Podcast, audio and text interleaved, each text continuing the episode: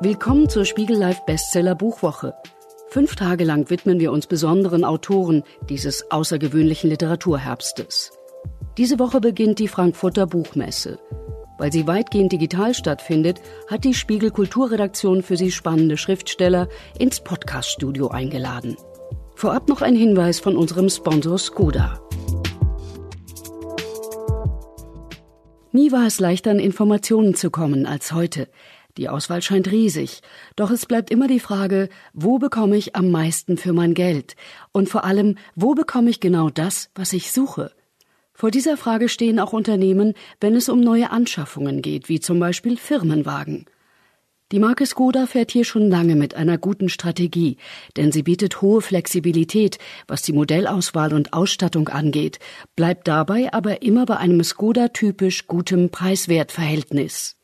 Das fängt bei den günstigen Einstiegsmodellen an, bei denen die Ausstattung umfangreicher ausfällt als bei manch anderen Vergleichsmodellen der Konkurrenz. Zum aktuellen Angebot gehören beispielsweise die SUVs Karoq und Kodiak sowie der Klassiker Superb und der kompakte Scala. Und alle sind so konfigurierbar, wie es am besten zu ihnen passt. Zudem profitieren Firmen von besonders günstigen Leasingraten. Nähere Informationen dazu und zu den Modellen von Skoda erhalten Sie auf skoda.de slash businessflotte. Wir starten unser Quintett mit einem der populärsten Musiker Deutschlands, Andreas Wolfgang Konrad Frege, besser bekannt als Campino. In seinem Buch Hope Street erzählt er von seiner großen Sehnsucht nach einem englischen Pass. Seine Mutter kam aus Großbritannien und er war als kleiner Junge mit fünf Geschwistern hin und her gerissen zwischen Deutschland und der Insel. Man ahnt plötzlich, warum der junge Campino sich für die Punks entschied, als die noch wie Menschen vom Mars angeschaut wurden. Spiegelredakteurin Susanne Bayer spricht mit Campino auch über seine Liebe zum FC Liverpool und die Liebesgeschichte seiner Eltern, die er aus alten Briefen rekonstruiert hat. Warum der Sänger trotz großer Familienbande ein gemeinsames Grab mit seiner Band reserviert hat, hören Sie im Podcast. Herr Frege, in Ihrem Buch Hope Street erzählen Sie von der Liebesgeschichte Ihrer Eltern, einem deutsch-englischen Ehepaar, das bald nach dem Krieg geheiratet hat, und ihrer Suche nach ihrer englischen Identität und wie ihnen der Fußball dabei geholfen hat. Es ist nicht so sehr ein Buch über Campino, Deutschlands bekanntesten Punk, sondern ein Buch über Andreas Frege, wie sie ja eigentlich heißen, und wie die Menschen heißen, spielt eine wichtige Rolle in diesem deutsch-englischen Komplex, den Sie da beschreiben. Warum konnte Ihr Vater Joachim Frege den Vornamen Ihres ältesten Bruders John richtig aussprechen, also John und nicht John, ähm, aber nicht den Vornamen ihrer englischen Mutter Jenny. Er sagte Jenny. Warum? Ich glaube, dass es eine unterschwellige Provokation war. Also, dass das einfach eine eine Mauer war, die er gezogen hat, oder dass er da irgendwo klar machte, dass ich nenne dich jetzt Deutsch oder wie auch immer. Ich habe es nie ganz begriffen, aber er hat das beibehalten bis zum Schluss. Meine Mutter immer Jenny zu nennen, was sie in aller Regel über sich ergehen ließ. Nur manchmal, wenn sie genervt war, dann sagte sie Joe Achim zurück. Der wurde in der Regel Peter genannt, hieß äh, als Taufname Joachim. Und da gab es dann manchmal die Retourkutsche, aber äh, es war, das war etwas, was sich mein Vater nicht wegnehmen ließ, aber äh, bei meinem Bruder John und meiner Schwester Judy hatte er damit keine Probleme. Und daraus schließe ich, dass das so eine ganz bewusste Geste von ihm war. Und, und warum eigentlich eine Mauer? Also Ihr Buch durchzieht ja eine leichte Melancholie und auch ein Gespür dafür, für diese Mauer. Als Sohn kriegt man ja eine Menge mit. Aber gleichzeitig ist es auch klar, es war eine Liebesgeschichte. Sie hätten ja nun wirklich Deutschland, England war im Krieg gewesen, Bombenkrieg, also ganz brutal. Ähm, Sie äh, haben ja aus Liebe geheiratet. Also was haben Sie da wahrgenommen als Kind, ähm, was das eine war, die Mauer, und das andere, die Liebe? Also ich bin mir ganz sicher, dass mein Vater den Namen Jenny bis zur Hochzeit korrekt ausgesprochen hat. Das hat sich wohl sicherlich erst nachher eingeschlichen. Ähm, ich vermute, dass mein Vater darunter litt, äh, meiner Mutter nicht das bieten zu können, was er sich erhofft hat, nämlich dass sie ihre Sehnsucht nach England aufhört. Ich glaube, dass er, und das konnte ich als Kind nicht so richtig überblicken, aber ich glaube, dass er schon traurig darüber war, dass die Mutter ständig äh, ihre, ihre Sehnsucht so auch äußerte und auch ständig davon sprach, wie toll England ist und äh, dass die sechs Kinder im Grunde bis auf einen auch mehr oder weniger der Mutter gefolgt sind. Ja, wir Kinder haben ja selber dann immer angefangen zu sagen, wie schön England ist und dass es da die besseren Süßigkeiten gibt und die Menschen netter sind. Und mein Vater war dieser, war so ein bisschen hilflos ähm, und konnte konnte das nicht nicht drehen, denn er, er wollte das nicht per Befehl machen und er wollte sich auch nicht aktiv dazu äußern. Aber ich glaube, dass wir ihm da ganz schön einen mitgegeben haben über all die Jahrzehnte dieses England so zu idealisieren. Und äh, da denke ich, hat er sich ein bisschen ein Ventil gesucht bei dieser kleinen äh, Jenny Jenny Provokation oder auch äh, bei der Tatsache, dass er halt mit der Schwiegermutter überhaupt nicht klarkam, die für ihn dann sozusagen das englische Ziel war, was er dann torpedierte. Und so war das auch bei unserer Familie äh, eine vielschichtige Angelegenheit, wie, wie Druck und Stress und Probleme dann ausgetragen werden, ohne wirklich auf den Tisch gelegt zu werden. Nun haben ja viele unserer Hörerinnen und Hörer ähm, Ihr Buch noch nicht gelesen. Wie haben denn Ihre Eltern Ihr Kennenlernen erzählt? Das Kennenlernen meiner Eltern wurde bei uns zu Hause eigentlich gar nicht so groß thematisiert. Typischerweise war das auch bei uns so, dass wir uns für die Vorgeschichte der Eltern nicht besonders interessiert haben. Die waren halt da. Ich als kleiner Junge war äh, voller Angst, dass die sich irgendwann mal trennen würden, weil ich hauptsächlich Auseinandersetzungen von denen mitbekommen habe. Und die waren laut und unangenehm und das hat mich sehr, sehr verunsichert. Und natürlich glaube ich, hätte ich mich sehr gefreut, wenn die mal ins Erzählen gekommen wären, wie es, wie es am Anfang war. Und ein paar Geschichten kannte ich auch. Zum Beispiel hatte mein Vater irgendwann mal einen, einen Hasen gekauft, der eigentlich äh, als, als großer Braten in den Ofen kommen sollte. Und ähm, dann haben die beiden sich in einer Einzimmerwohnung aber so an das Tier gewöhnt, das wurde dann Familienmitglied. Die haben es nicht übers Herz gebracht, diesen Hasen irgendwie zu schlachten der fraß dann das Sofa an und alles Mögliche. Solche Geschichten habe ich natürlich gerne gehört, weil die irgendwo was, was ganz Friedliches miteinander ausdrückten. Aber ähm, die, die wahre Geschichte, was geschehen ist, das habe ich erst über die Briefe rekonstruieren können, die ich nach dem Tod meiner Eltern äh, bei uns zu Hause auf dem Dachboden beim Ausmisten gefunden habe. Ja, und Briefe spielen auch eine Rolle in dem ähm, Buch. Ja. Sie ähm, gucken sich die Feldpostbriefe ihres Vaters an, ähm, an die eigenen Eltern.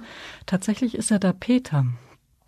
Ähm, sie waren sechs insgesamt. Ähm, es gab einen ähm, Peter und das war derjenige, der starb ja. an der Lungenentzündung äh, im Alter von einem halben Jahr und im Zusammenhang der Feldpostbriefe Postbriefe, wo immer von Peter die Rede ist, ihrem Vater wirklich aus, aus der Hölle des Krieges, ähm, kriegt das in dem Buch eine ganz dunkle Spannung, eine Schwere, ist sozusagen die Tatsache, dass ausgerechnet Peter starb von so vielen Kindern, in irgendeiner Weise thematisiert worden? War das eine besondere Last oder wie so ein Zeichen?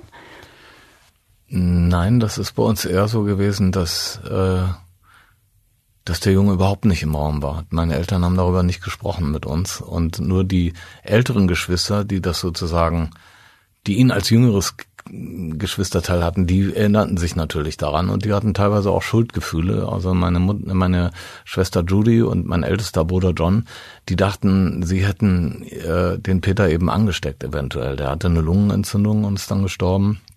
Und da äh, war jede Menge Schuldbewusstsein, das sie mit sich rumgetragen haben. Als ich auf die Welt kam, da waren dann noch zwei weitere, waren auch ein Bruder und eine Schwester inzwischen geboren worden. Und da ist die Familie eigentlich über dieses Trauma sozusagen hinweggekommen. Das war dann nicht mehr so im Raum und meine Mutter hat auch nicht über diesen Peter besonders häufig gesprochen oder so. Das sind also auch Sachen, die ich eigentlich über Gespräche mit meinen älteren Geschwistern nochmal versucht habe rauszuarbeiten.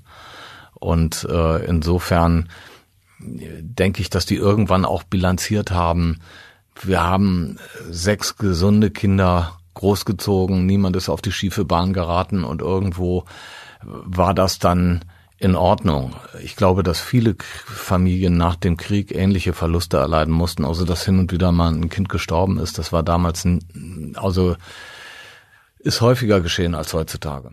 Richtig, Sie haben schon zwei Namen benannt. Wir sind ja ein bisschen beim Thema Namen, Deutschland, ja, England. Ja.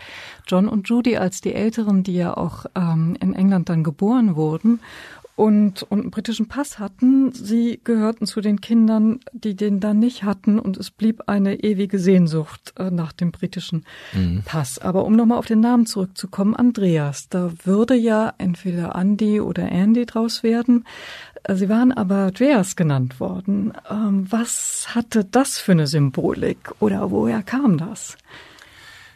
Ich bin mir nicht sicher, wie die Verteilung der Namen gelaufen ist. Ähm, meine kleinere Schwester Lizzie, äh, das ist ja das Einzige, was ich erleben durfte als Kind mit fünf, sechs Jahren. Da kam die auf die Welt und da weiß ich, dass wir äh, am Sonntagsmittagstisch gemeinsam darüber beraten haben, was sie jetzt für einen Namen bekommen sollte. Ja, also das war dann eine völlig offene Angelegenheit. Am Anfang denke ich schon, dass die Eltern äh, das miteinander ähm, verteilt haben. Also die Zuwendung meines Vaters war wohl zunächst äh, ein bisschen größer. Da hat er diesen John Victor zugelassen und äh, und die Judy. Und dann äh, gab es eben Peter und ähm, darauf folgend Beate Maria. Und da, da, da tobte er sich dann mit den deutschen Namen so richtig aus. Und auch ich, Andreas Wolfgang Konrad, habe richtig einen abgekriegt.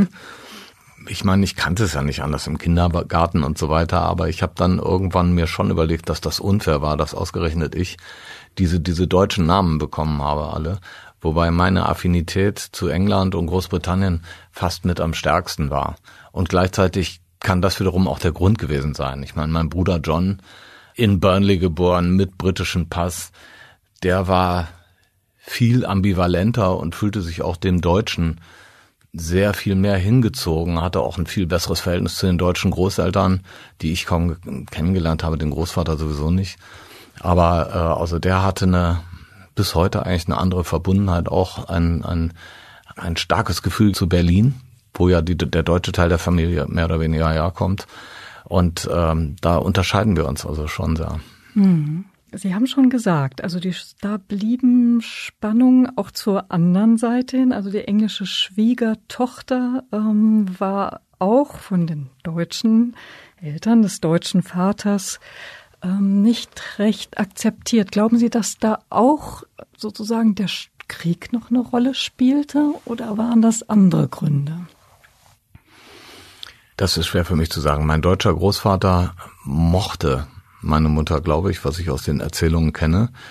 Äh, die deutsche Großmutter hat sie, hat ihre Schwiegertochter immer mehr oder weniger geduldet und ertragen, aber nicht wirklich akzeptiert. Ja, das wurde dann ausgemacht an den Fähigkeiten, was, was eine deutsche Hausfrau ausmacht, in Anführungsstrichen, ja, die, ob man nun äh, einen guten Braten kochen könne oder nicht. Das ist mir so nicht klar. Ich glaube, meine Großmutter hatte die übelsten Unterstellungen irgendwann aufgebaut. Also, dass meine Mutter nur mein, mein, mein Vater ausnutzen wolle und irgendwann mit dem Geld nach England fliehen und so weiter. Also da waren schon Wahnsinnskonstrukte äh, im Raum. Die Großmutter hätte gerne irgendwie, ja, hätte wohl eine deutsche Schwiegertochter lieber gesehen.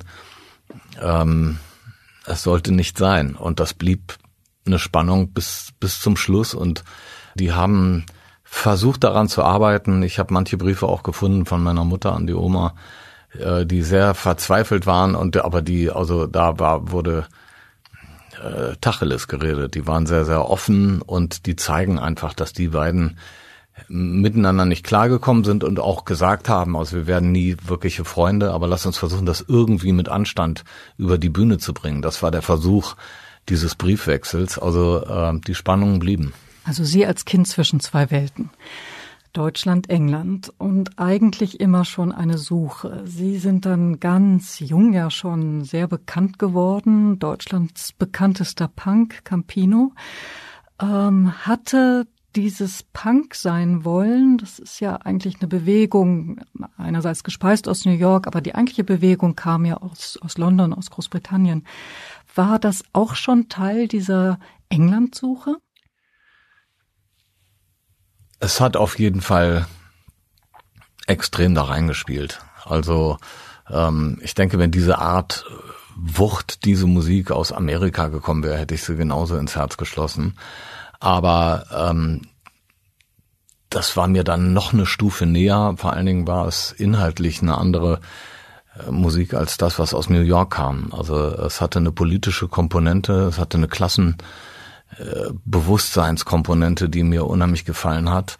Und ähm, diese Kombination ähm, Musik, dann diese tollen Fußballvereine, das Englischsein als solche, dass das wurde dann für mich plötzlich zu einem sehr, sehr homogenen Raum, wo alles zu stimmen schien und ähm, das hat dann sehr, sehr viel ausgemacht. Ich glaube, dass, äh, dass mir das dann sehr bewusst geworden ist und ich das auch gerne in dieser Tradition dann für mich verinnerlicht habe. Ja, gerade diese Working Class Auseinandersetzung in England, das war für mich was ganz, ganz Wichtiges.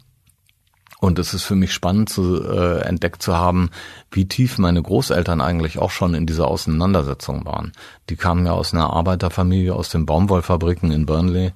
Und ähm, mein Großvater ist dann in die Politik gegangen und ist immer überzeugter Sozialdemokrat, fast Sozialist geblieben und gewesen. Und auch da wieder ähm, ein, ein kompletter Gegenpol zu der Ideologie meines Vaters. Also meine englische Großmutter und mein Vater, die hatten ständig politische Auseinandersetzungen und da ist auch keiner von seinem Standpunkt runtergekommen. Ja, Ihr Vater war stramm CDU. Sie ja. mussten auch in einer eher unbewussten Zeit politisch mit Wahlkampf machen. Er war konservativer Mann und Richter, also Bürgertum ähm, und gleichzeitig waren Sie da natürlich in Düsseldorf-Mettmann auch umgeben von den Themen, äh, nicht, ähm, sozialen Themen, die waren ja virulent damals.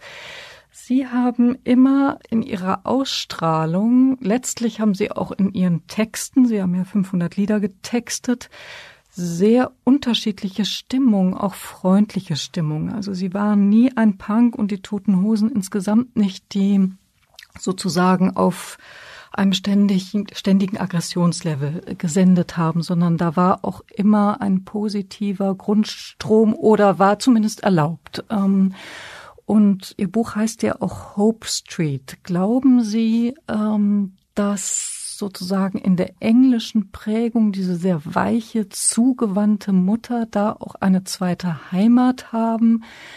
Ähm, sozusagen ähm, ihrem Charakter und ihrer Kunst auch etwas Helles und Positives hinzugefügt hat?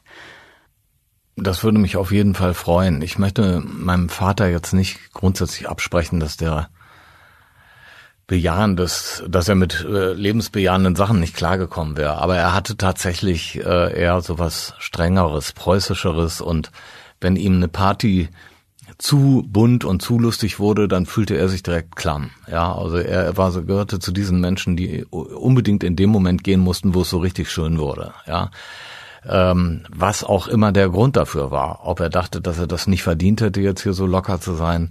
Und da ist tatsächlich meine Mutter ein anderer Charakter gewesen. Und ich habe die Musik auch immer als was Befreiendes, als was Lebensbejahendes verstanden. Ich habe auch nie die Meinung geteilt, dass Punk destruktiv ist. Natürlich waren das Provokationen, die wir losgelassen haben, aber immer mit einer Wahnsinnslebensfreude und mit einem Bösewichtgrinsen im Gesicht. Ja, wir waren immer auch eine Art ähm, Till Eulenspiegel dabei. Und mich haben von Anfang an eher diese anderen Tiefen in der ganzen Bewegung interessiert und das Konstruktive. Also wenn man so will, ähm, waren die Sex Pistols die Explosion in London. Die Band konnte es de facto nicht länger geben als ein, zwei Jahre, weil sie genauso konstruiert war. Die war also, die hatte von vornherein lauter Schlusspunkte gesetzt und in der Konsequenz war das überhaupt nicht bedacht oder erwogen, eine längere Laufzeit zu haben. Und das Gegenbeispiel waren dann wenige Monate später auch auf der Szene erscheinende Band äh, The Clash, die dann sich politisch äh, eingebracht haben mit Ideen, die für etwas waren, ja, die sich eingesetzt haben für Bewegungen, für Leute, für revolutionäre äh, Brigaden irgendwo in Südamerika für Rock Against Racism. Und das ist natürlich dann der Strohhalm gewesen, an den ich mich geklammert habe. Und das wurde dann meine Schule sozusagen. Und die Entscheidung als Gruppe nicht nur einem Gemütszustand hinterher zu laufen oder einer politischen Vision, die ist daraus entstanden, dass ich in der Vorläuferband ZK so eine Art Fun-Punk-Band gegründet hatte, wo wir dauernd auf der Bühne standen und gute Laune verbreiten mussten, sage ich mal. Äh, an manchen Abenden war, war das schön, an anderen hat es gar nicht gepasst. Und ich wusste nach dieser Erfahrung mit der Band, drei Jahre lang, dass ich das nicht wollte, dass ich nicht mehr auf eine Bühne gehen wollte und mich einem Image entsprechend zu benehmen hatte, sondern äh, wenn wir nochmal eine Band gründen würden, dann würden wir uns genauso aufführen, wie wir uns in dem Moment fühlten. Das konnte mal albern sein, mal betrunken, aber eben an anderen Tagen auch dann sehr, sehr ernst oder irgendwo in, in politische Auseinandersetzungen verstrickt. Und so haben wir das versucht mit den Toten Hosen durchzuziehen. Das ist uns mal besser, mal schlechter gelungen. Wir saßen oft zwischen allen Stühlen, da konnten sich alle Menschen auf uns einigen und in anderen Jahren waren wir für alle Leute einfach das allerletzte oder sehr langweilige Typen oder wie auch immer. Wir haben dann versucht, äh, das auszublenden und äh, überhaupt gar nicht auf Erwartungshaltungen in unserer Karriere einzugehen, sondern einfach bei uns zu bleiben mit dem, was wir machen. Und letztlich lässt sich so ja auch diese lange Entwicklung erklären. Ne? Wenn man offen bleibt für alle möglichen Stimmungen, Impulse, auch Themen, äh, auch politische Haltungen, dann ähm, kann es einem gelingen, oder jedenfalls ist es ihrer Band gelungen, über Jahrzehnte einfach ein Begriff zu sein. Und ja, also es gibt ja nicht so viele Dinge, die schön sind am Älterwerden, aber äh, eine dieser Qualitäten ist es einfach, dass man Dinge besser einordnen kann dass man sich losmachen kann von einem, von einem Schwarz-Weiß-Bild und dass man das zulässt, äh, zu sehen, dass auch die Gegenseite einen positiv überraschen kann und dass das auch da auch dazu steht. Ja, dass man auch dann sagt, ja, äh, ich bin tatsächlich einem Polizist begegnet, der mir geholfen hat und der richtig gut zu mir war oder so. Und äh, ähm, dann auch eher diese hinter diesen Dingen steht, als als sich ständig fragt, äh, so was erwartet man von mir, was kann ich mir mit meinem Ruf erlauben? Also dass man eigentlich eine Selbstsicherheit bekommt, äh, zu den Dingen zu stehen, die man wirklich denkt und nicht äh, immer nur versucht, von außen sich den Applaus abzuholen, sondern dass man das aushält, auch mal unpopuläre Meinungen kundzutun und wirklich das durchzuhalten. Das, das ist, glaube ich, auch etwas, was man beim Älterwerden immer wieder besser lernen kann. Genau, und es kommen immer neue Dimensionen dazu. Äh, über Ihren Sohn sprechen wir auch noch. Die Band. Ähm, das war von Anfang an eine Art Zuhause. Ähm, für jemanden, der immer Fernweh hatte und seinen Ort auch immer ein bisschen gesucht hat, war klar, der Campino gehört zu den Toten Hosen, weil sie auch gegründet hat. Ähm, und jetzt liest man, sie haben sogar ein gemeinsames Grab. Und man geht ja sonst nur mit der Familie ins Grab, also ähm, Familie und Heimat. Empfinden Sie das immer noch so? Haben Sie es durchgängig so empfunden? Ja, das ist tatsächlich so, ohne das besonders abzufeiern oder höher zu stellen, ist dieser komische Haufen auch ein Teil meiner Familie oder eine, eine Familie, in der ich mich bewege. Und vielleicht ist das so, wenn man viel auf Tournee ist und ähm, durch Schwierigkeiten und Eu Euphorien geht, dass man ähm,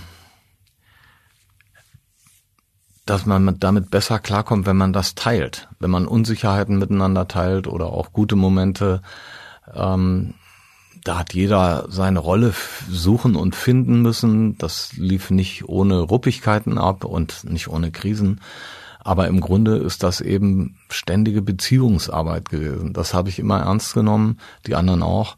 Äh, wir haben versucht, unsere Freundschaft auch zu pflegen. Und wenn wir gemerkt haben, dass uns das entgleitet, dass wir äh, eine reine Routine sind, eine Arbeitsgemeinschaft, ohne dass man wirklich weiß, was der andere zu Hause privat macht, dann haben wir immer gegengesteuert. Dann haben wir immer irgendwo gesagt, Leute, irgendwas stimmt hier nicht, lass uns da zusammen einfach mal in die Ferien fahren und die Instrumente im Proberaum äh, wegschließen, solange. Und das hat dann immer geholfen und ähm, war für mich ein guter Backup die ganze Zeit. Äh, das kann man schon so sagen. Hat mir, glaube ich, auch lange den Rücken freigehalten, so bei der Frage, ob man eine normale Lebenspartnerschaft mit, mit einer Familiengründung äh, im klassischen Sinne eingehen will. Das brauchte ich sehr lange nicht, weil ich mich ja zu Hause fühlte und dann gab es ja auch immer noch meine Geschwister als Familie. Und insofern kann ich schon das bei mir im Leben feststellen, dass mir das gut getan hat, mich in festen Konstellationen zu bewegen, meistens in Gruppierungen. Ähm, es ist sicher kein Zufall, dass ich aus einer Schulklasse komme, eine jungen Klasse vom Humboldt-Gymnasium in Düsseldorf, die so eng miteinander verbunden ist, dass wir auch heutzutage noch alle fünf Jahre lang äh, für ein langes Wochenende ins Schullandheim fahren und äh, auch in dieselben Zimmer gehen wie früher und so weiter. Eine starke Verbundenheit. Also ich habe ähm, sechs oder sieben Klassenkameraden, die ich heute noch regel, also mehr oder weniger ein, zwei Mal im Jahr treffe oder spreche und mit denen wirklich verbunden bin. Ja, ja, Sie sind Punk und Sie sind ein sehr treuer Mensch und haben äh, spät auch geheiratet. Ich weiß gar nicht, wie bekannt es ist, aber ähm, ich habe das erst im Buch gelernt, dass Sie nicht Ich glaube, das so haben lang, alle erst im Buch gelernt. Äh, das vorher nicht thematisiert. Ja, dann herzlichen Glückwunsch. Danke. Ähm, so, also es kamen dann irgendwie immer Gegensätze auch zusammen. Deutschland, England, ähm, Punk, eine gewisse Positivität, ein helles, heller Lichtschein in dieser Musik.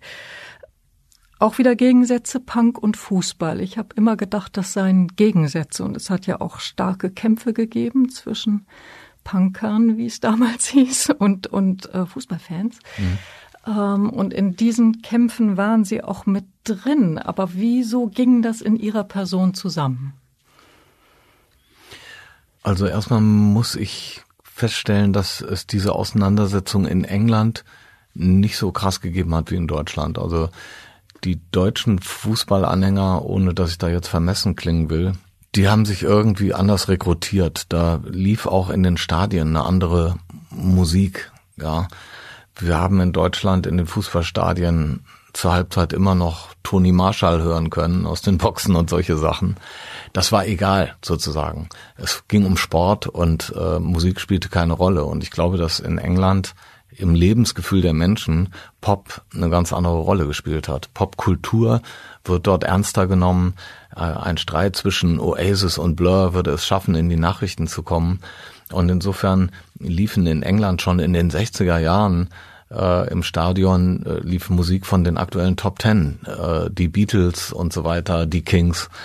Und das hat, glaube ich, in England äh, da eine andere Lockerheit gehabt. Und äh, in Deutschland war das so, dass sich die deutsche Hooligan- oder Schlägerszene in den 70er Jahren erstmal so messen wollte an diesen neuen großmäuligen Kerlen, die da so äh, mit ihren stacheligen Haaren provozierend aussahen und die meinten, sie hätten da alles im Griff. Also da, die fühlten sich von vornherein äh, provoziert und dachten, das ist ein Gegner, mit dem kann man sich boxen. Und insofern ist, äh, ist diese ganze Beziehung Fußball und Rockmusik oder Punk äh, schon in der Schieflage gestartet. Und das hat äh, ziemlich lange gedauert, bis sich das aufgelöst hat, bis mal ein paar von diesen Fußballanhängern zu einem Punkkonzert kamen, das dann gut fanden und umgekehrt. Und wir haben glaube ich, äh, einige Schnittstellen, zum Beispiel ähm, dem Fußballverein St. Pauli, wo es ja die Hausbesetzerszene und Punkszene gewesen ist, die dann irgendwann angefangen haben, sozusagen dahin zu gehen und den Verein sich zu nehmen, sich zu holen. Und das ist übrigens, ja, ist ein tolles Beispiel, wie dann plötzlich äh, Totenkopffahnen wehen und äh, das Establishment ganz irritiert darauf reagierte. Aber im Grunde hat St. Pauli so eine Strahlkraft, dass dieses Merchandise von denen weltweit anerkannt ist und äh, alle Welt weiß, wer St. Pauli ist, einfach nur über diese über diese Entwicklung. Und ich glaube auch Fußballvereine wie Freiburg und so weiter haben von dieser Färbung was abgekriegt. Und es hat sich inzwischen auch äh, unter den Fußballanhängern seit langer Zeit eine politische Auseinandersetzung begonnen. Ja, man hat das nicht mehr einfach so weggeschluckt, dass äh, die Kurve von äh, Rechten und Rechtsaußen äh, besetzt wurden. So wie das, das wurde früher gar nicht hinterfragt. In den 70er, 80er Jahren, ich nenne da jetzt mal Borussia Dortmund und vor allem Eintracht Frankfurt. Wenn man sich ansieht, was Eintracht Frankfurt für einen Weg hinter sich hat in der Fankultur, das ist einfach fantastisch. Das liegt sicherlich auch an dem aktuellen Präsidenten, dem Peter Fischer, der unglaublich gute Arbeit macht. Aber da kann man mal sehen, dass es sich lohnt, äh, sich in diese Auseinandersetzung zu begeben und was ein Verein wirklich tun kann, um Rechtsradikalität auszumerzen, wenn man es nur will. Und ähm, also insofern hat sich da deutlich was geändert und heutzutage ist das ja überhaupt gar kein Thema mehr. Die Gesellschaft fühlt sich auch von Punks überhaupt nicht mehr provoziert. Äh, die erstens treten die ja auch gar nicht mehr als hartes Phänomen in Erscheinung. Und zum anderen äh, kennt man sich mittlerweile. Also in den Ende der 70er Jahre waren wir ja Menschen wie vom Mars. Also ähm, eine völlige Neuheit und fremd und de facto deshalb auch äh, erstmal als Feinde betrachtet. Ja, und Sie sind dann abgebogen eigentlich in den 80er Jahren als Fan, als Fußballfan nach England. Ne? Es äh, musste dann der FC Liverpool sein. Warum denn ausgerechnet Liverpool? Es hätte ja Arsenal sein können oder, ja, oder welcher also, Verein auch immer. War, also die, diese, diese Entscheidung hatte überhaupt nichts mit Musik zu tun oder so. Das war ja bei mir noch schon viel früher. Da war ich äh, zehn Jahre alt.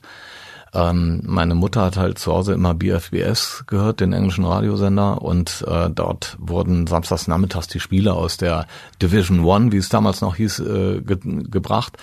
Und für mich hatte Liverpool einfach auch einen romantischen Klang. Außerdem war diese Mannschaft gerade sehr, sehr gut und gewann auch häufig. Das spielt ja bei kleinen Kindern dann auch immer eine Rolle.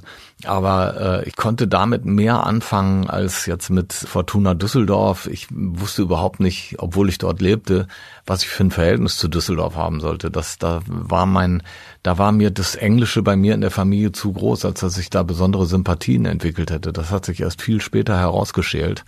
Und ähm, für mich war dann also war, war es Liverpool, ohne dass mir irgendjemand in der Verwandtschaft oder Bekanntschaft mich dem Verein näher gebracht hätte. Ich habe äh, ich habe äh, bei meinen Cousins, die in London lebten, äh, in deren Zimmer gehangen und die hatten von ihrem Vater immer Fußballmagazine gekauft bekommen. Und ich las also diese englischen Fußballheftchen, Shoot hießen die und ähm, da stöberte ich eben endlos in diesen Heften rum und immer wieder äh, wurde auch über diesen Liverpool FC berichtet, der, der mir dann der große Verein zu sein schien. Und äh, irgendwann hat es dann Klick gemacht und das war für mich gegessen. Also noch eine Heimat, die Band und die Familie und äh, der FC Liverpool. Ja, ähm, Liverpool war deshalb auch wichtig, äh, man brauchte keinen Pass, um die gut zu finden. Du musstest ja nur dich dazu bekennen und hast dir irgendwann vielleicht einen roten Schal geholt. Und ähm, ich hatte die für mich und sie waren der englische Moment, der den Deutschen überlegen war. Also wann immer Liverpool gegen eine deutsche Mannschaft gespielt hat, wir haben die weggemacht. Wir haben die geschlagen und ich habe immer in, in der Schule halt äh, Wetten gewonnen und äh, das war für mich so ein Gefühl der Überlegenheit. Natürlich äh, habe ich mir das zurechtgedreht. Ich hatte das gar nicht mitbekommen, dass Borussia Dortmund Liverpool auch mal geschlagen hat. Aber in meiner Bewusstseinsphase ging es sehr oft gegen Gladbach und Bayern München und da haben die nie verloren. Und insofern hatten die für mich auch so was Wichtiges, habe ich über die so ein Stolzgefühl gegenüber den Klassenkameraden entwickelt.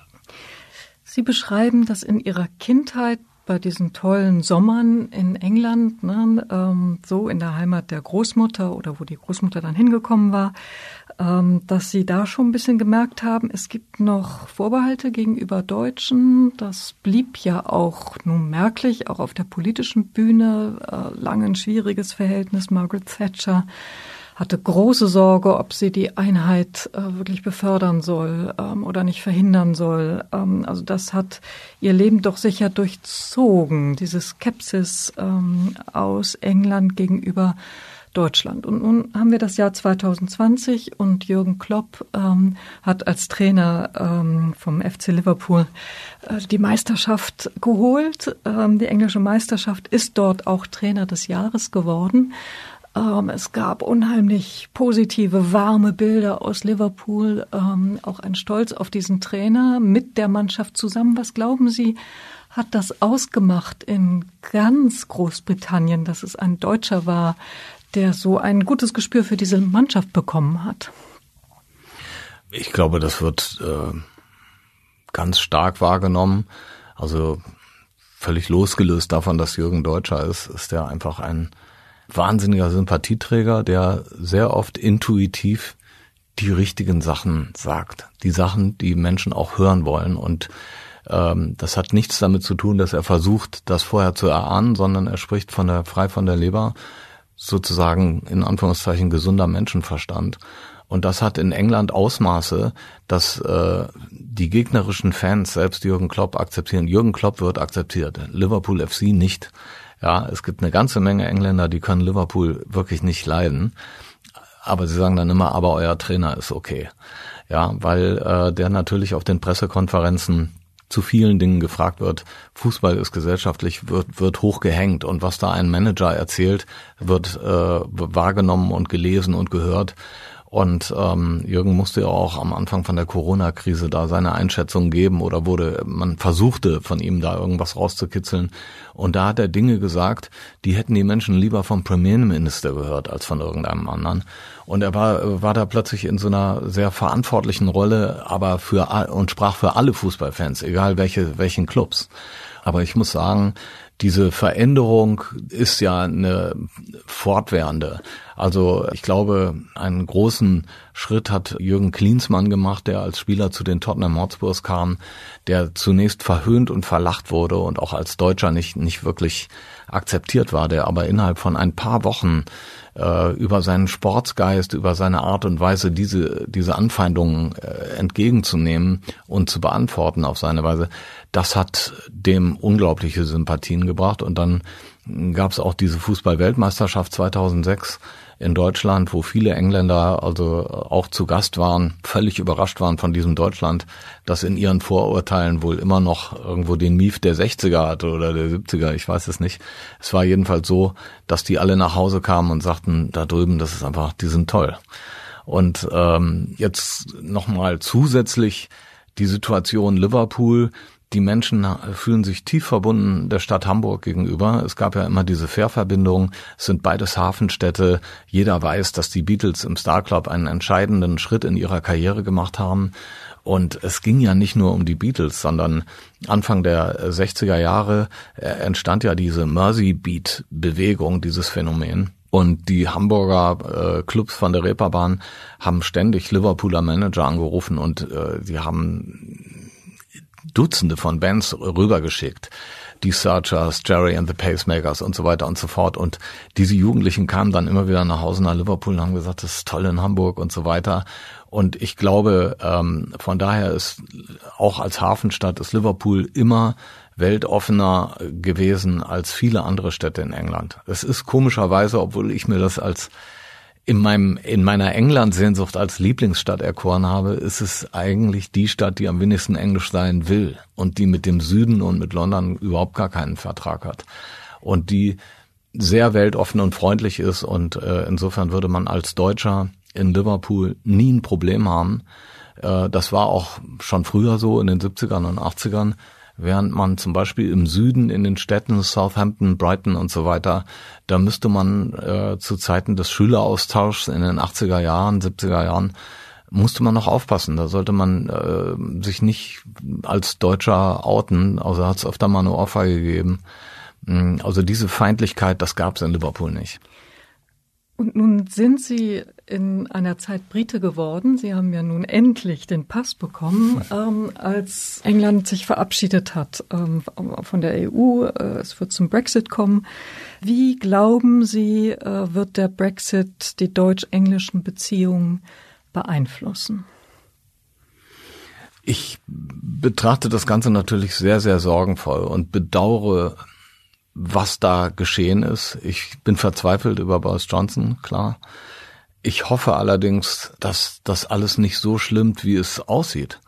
Äh, wer kann daran Interesse haben, dass Europa Schaden nimmt an der Trennung oder dass die Briten dann voll untergehen? Also dass die Rechnung ist mir zu klein. Natürlich möchte man, dass es äh, auch nach der Trennung irgendwie für beide Seiten gut geht und dass man irgendwo eine Partnerschaft entwickelt. Und meine leise Hoffnung ist, dass Großbritannien mit Deutschland eine bilaterale Einigung erzielen wird, die die die Verhältnisse annähert zu dem, was jetzt ist, weil der Respekt der beiden Ländern zueinander sehr, sehr groß ist, weil äh, auch die Mentalität sich angenähert hat. aber ob sich das bewahrheiten wird, man muss, man muss das Schlimmste befürchten und man muss befürchten, dass äh, die Briten erst sehr spät einsehen werden, dass sie einer Riesenkampagne aufgelaufen sind und dass man sich da immer wieder an dieses Sprichwort erinnert fühlt, äh, der Esel geht aufs Glatteis, wenn es ihm zu gut geht. Also England stand, Großbritannien stand wirtschaftlich gut da. Wir haben es geschafft, Frieden im Nordirland-Irland-Konflikt zu bringen. Äh, Schottland hat sich äh, unter der Prämisse, europäisch zu bleiben, äh, zu England bekannt. Das sind alles Dinge, die jetzt wieder in Frage gestellt werden und äh, das ist eine Riesensorge. Aber meine Entscheidung, die britische Staatsangehörigkeit anzunehmen, ist für mich eher in meinem Privatleben eine Sache, die zu meinem runden Bild gehört. Ich bin ja gehöre zu Deutschland ganz klar, bleibt das weiterhin so, aber für, bei mir war ja auch immer das Englische mit vorhanden und äh, deshalb ist es eine Abrundung jetzt, ohne dass ich euphorische Gefühle darüber habe. Und trotzdem muss ich zugeben, die Vorstellung, es kommt jetzt zum Brexit am 31. Und man würde dann sagen, gerade wegen Corona oder so, ja, du darfst nicht, darfst gerade hier nicht rein, weil du bist Ausländer und äh, wir haben jetzt gerade ein Problem miteinander. Mit dem Wissen, dass ich äh, eben auch dazugehöre, wird mir diese Frage an der Grenze nicht gestellt werden. Und das beruhigt mich jetzt erstmal. Ja, ja. Sie sind Brite geworden in der Zeit, wo einige Briten versucht haben, Deutsche zu werden, ne, um einfach in der EU weiterarbeiten zu können. Die äh, Großbritannien, das ist eine polare Gesellschaft, wie ja viele Gesellschaften äh, zurzeit 50-50 ähm, aufgespalten sind. Der Brexit war eine unheimlich knappe Entscheidung. Haben Sie Argumente nachvollziehen können ähm, derjenigen, die den Brexit wollten? Ich bin äh, einfach nur entsetzt. Und ich glaube, dass es erstaunlich war, wie desinteressiert viele Briten dieser Problematik gegenüber waren. Aber ähm, ich habe Verständnis dafür, dass die Briten anders über die Partnerschaft mit der EU immer schon gedacht haben. Das ist einfach über viele Jahrhunderte in der DNA verankert, dass um, um dieses Land, um diese Nation einfach eine Menge Wasser fließt und dass Entscheidungen, also ähm, wen man reinlässt, wen man rauslässt, die sind da einfach ganz anders umzusetzen. Und dieses Gefühl, ähm, auf der anderen Seite des Wassers sind dann irgendwo paar Freunde, mit denen man Geschäfte machen kann und wo man sich auch besuchen kann, aber ansonsten ziehen wir hier unser Ding durch. Das ist einfach sehr, sehr stark und das hat Europa, äh, das haben wir nicht geschafft, so als europäisches Bewusstsein je wirklich ins Leben zu rufen, muss ich schon fast sagen.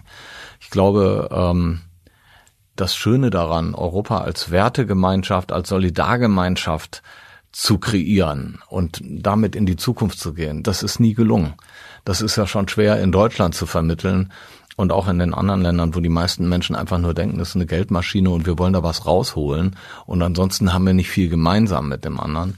Äh, das ist halt in England durch die geografische Lage auch, durch die durch die Vergangenheit äh, ist das ganz besonders armselig äh, einfach nur vonstatten gegangen und das muss man schlicht sagen. Da hat sich, wir haben es nicht geschafft, über die letzten 40 Jahre äh, den Leuten ein wirklich starkes europäisches Bewusstsein mitzugeben.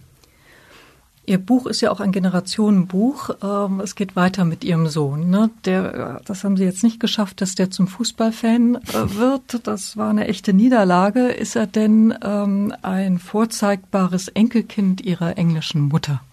Hat er eine Bindung nach Großbritannien? Tatsächlich spricht er inzwischen deutlich besseres Englisch als ich und äh, fühlt sich sehr nah, England sehr nah. Ähm, Jetzt muss ich sagen, er hat auch polnische Wurzeln und insofern wollte ich mich nie so wichtig machen oder ihn damit überborden mit diesem britisch sein. Aber ähm, mir macht das Spaß, dass er voller Freude immer mit nach England kommt und da auch Freunde hat und diese äh, Beziehung pflegt. Also insofern konnte ich das äh, sehr problemlos weitergeben. Und natürlich hat jeder Vater gern, wenn der Sohn dann plötzlich auch am Sofa äh, vor dem Fernseher jubelt, wenn der, der auserkorene Verein ein Tor schießt. Aber andererseits denke ich, ähm, ist das ganz, ganz wichtig, dass unsere Kinder sich absetzen von uns. Und es gibt ja nicht mehr den Generationenkonflikt, den wir noch in den 60er, 70er Jahren hatten als, als Kinder der, der nach Nachkriegszeit sozusagen. Da waren die Eltern noch in anderen Rollen da wurden äh, Ordern ausgegeben und es wurde gemacht, aber äh, das vertrauliche Gespräch, die Aufklärung, das haben wir uns wahrscheinlich alle aus der Bravo oder sonst woher geholt, aber nicht von, von den Eltern. Heute sind die Eltern doch mehr anerkannt als Vertrauenspersonen auch. Man hat sehr, sehr häufig eine freundschaftliche nahe Basis und äh, da wird das mit diesem Abgrenzen sehr schwer. Und wenn das äh, dann darüber funktioniert, dass man sagt, mich interessiert Fußball nicht und im Übrigen Rockmusik mag ich auch nicht hören, dann ist das für mich einfach nur ein Zeichen, dass der Junge gesund ist. Ich glaube, äh, wenn der von selber alles annehmen würde, was der Papa gut findet, das ist das größere Problem im Nachhinein dann. Sie haben mit Hope Street ähm, ein helles, positives Buch geschrieben, sagt ja auch schon der Titel Hope Street, mit einem melancholischen Untergrund. Der Krieg spielt eine Rolle, die Spannungen Deutschland, England, die Spannungen ihrer Eltern. Aber es geht eben auch viel um Fußball, Ferien, Weihnachtsfeiern, äh, Geschichten aus ihrer Kindheit. Nun leben wir in sehr ernsten Zeiten. Sie sind ja auch ein politischer Mensch. Wir leben in einer Pandemie. Der Brexit steht vor der Tür, Klimakrise, die Spaltung der Gesellschaft. Ähm, nehmen wir mal diesen positiven Titel auf Hope Street. Was macht Ihnen Hoffnung, wenn Sie in die Zukunft blicken? Erstmal stimmt das alles, was Sie sagen dass das Buch unbedingt Hope Street heißen musste, weil das meine grundsätzliche Einstellung ist, erstmal morgens aufzuwachen, äh, letztendlich mit einem Ja und mit einem äh, mit einer Lust auf den Tag. Ich, das habe ich nicht immer, aber das äh, nehme ich mir grundsätzlich vor. Und ich glaube, bei allen Schwierigkeiten, die es gibt, sollten wir uns lernen, darauf zu konzentrieren, was an guten Dingen zu sehen ist und äh, auf die Bereiche, die wir ändern können und nicht auf, auf die Bereiche, die wir, die wir nicht ändern können. Äh, da sind gerade jede Menge Probleme in der Welt, von denen ich mich irgendwo überfordert fühle. Tatsächlich so viele Fronten, die sich gerade auftun, dass man zögert, wo setze ich mich denn eigentlich hier ein? Aber man findet im Kleinen ja dann doch seine Sache, für die man bereit ist zu kämpfen. Und sehr, sehr häufig habe ich im Leben erfahren, dass man sich da gar nicht groß für entscheiden muss, sondern die Dinge kommen auf dich zu. Das kann ein emotionales Erlebnis sein. Man sieht einen Fernsehbericht und ist davon schockiert oder berührt und sagt, also da möchte ich was ändern, dann wendet man sich einer Initiative zu oder gründet sogar eine. Ja, äh, sei es jetzt diese Flüchtlingsbilder, äh, die äh, zwischendurch immer wieder mit Schocks losgelöst werden, wie jetzt Moria und so weiter.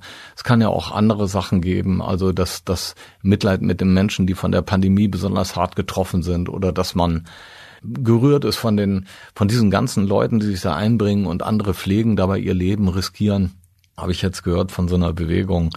Together helft den, helft den, den Healthcare Heroes sozusagen, dass man den, den ganz äh, hart getroffenen Leuten in der Corona-Pandemie, den Ärzten, den Pflegern und so weiter, so eine Woche Urlaub in irgendwelchen Häusern jetzt organisieren will.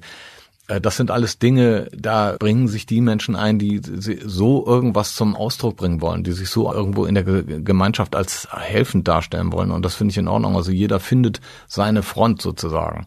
Für mich wäre der Ansatz ein, sicherlich ein krasserer. Also ich würde mich da schon zu härteren politischen Themen zuwenden.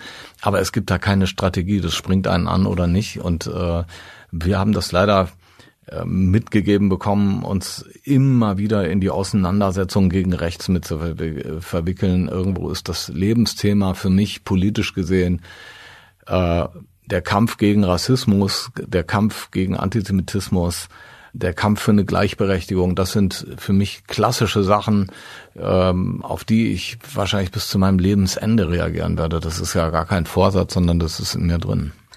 Es ist in Ihnen drin, weil Sie in Ihrem Buch ja das schön beschreiben, wie zwei Identitäten in Ihnen drin sind und das auch möglich ist. Ne? Und deswegen eigentlich ein Rassismus gar nicht aufkommen muss, ähm, weil ähm, man das in sich lösen kann, das Fremde und das Vertraute. Und diese ganze Entwicklung beschreiben Sie in Ihrem Buch ähm, Fremdsein, Ankommen, wieder Fremdsein, wieder Ankommen ist eine spannende, sehr warme Lektüre. Andreas Frege, Campino, vielen Dank für das Gespräch. Ja, vielen Dank. Hat mich sehr gefreut.